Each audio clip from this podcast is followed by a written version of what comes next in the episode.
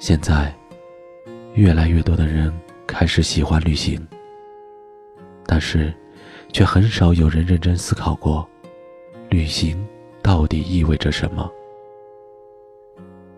对旅行者而言的风景，不管山峰、神庙，还是海浪；对当地人而言，却是司空见惯的生活。旅行是非常态的生活。是不持久的，是片段性的。它貌似高于生活，其实是逃离了生活。因为生活真正的意义，有赖于持续性的风景和遭遇。当景点和偶遇逐渐退隐到常态生活后面，被新奇感掩藏的琐碎之物慢慢涌现，生活才真正开始。你好，我是赵斌，今天给你带来的文章是来自于沈亮的《为了逃避自我而旅行》。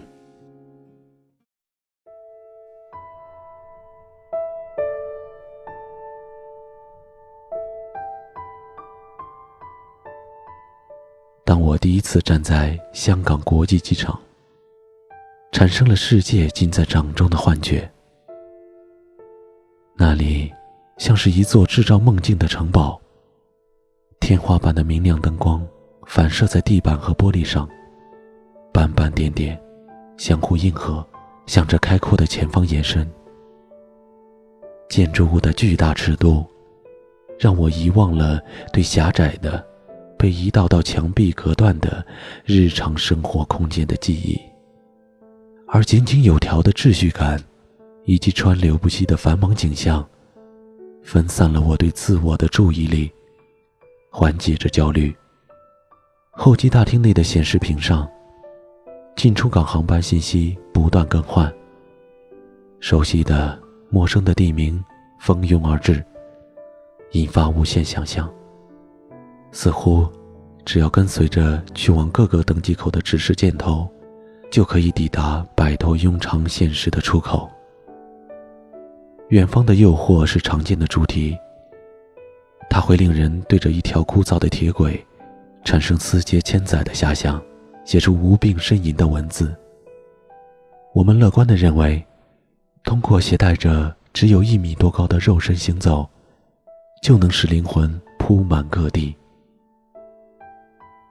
他人的游记和见闻，不断骚扰着朝九晚五的城市人，催促他们。早早定下年假，花上几天几夜，策划自己伟大的行程。深夜怀着照片上的异国风情入眠。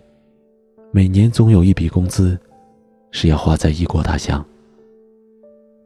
旅行已经如此重要，几乎每家书店都有旅游专区。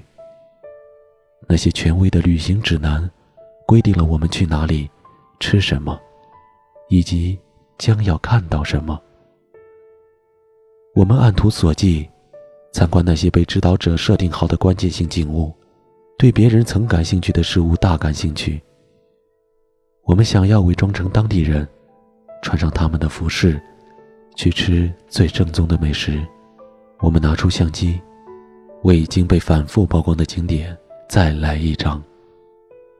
奔波填满了日程，在喘息的间隙，我们上传照片。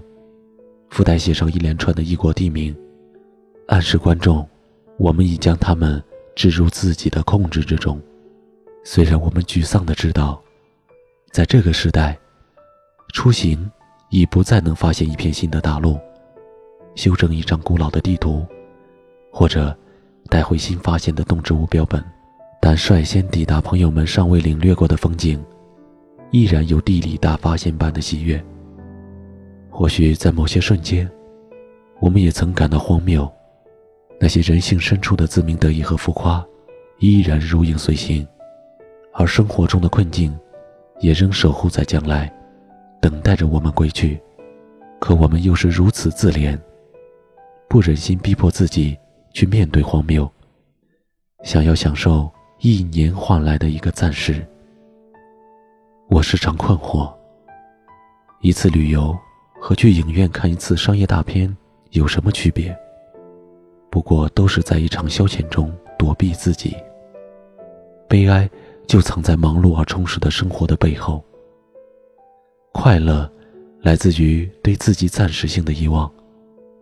而当我们无法忍受与日常的琐碎、虚无以及孤立无援的存在本质相处时，就想起了要去远方。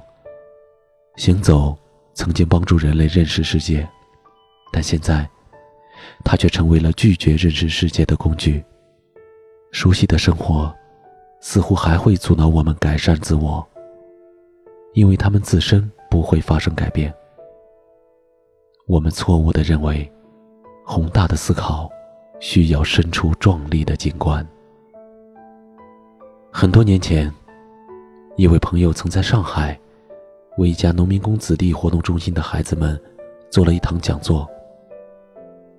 他告诉他们：“如果你此生没有机会旅行，就去读一读伟大的著作，跟随书籍走遍世界。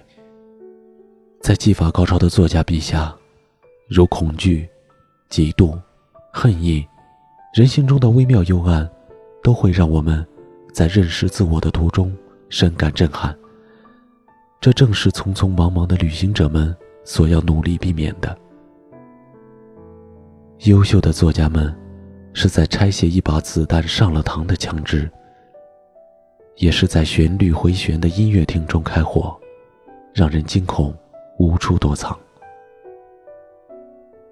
或许真正的壮美，并不存在于外部世界，而在认识自己的勇气之中。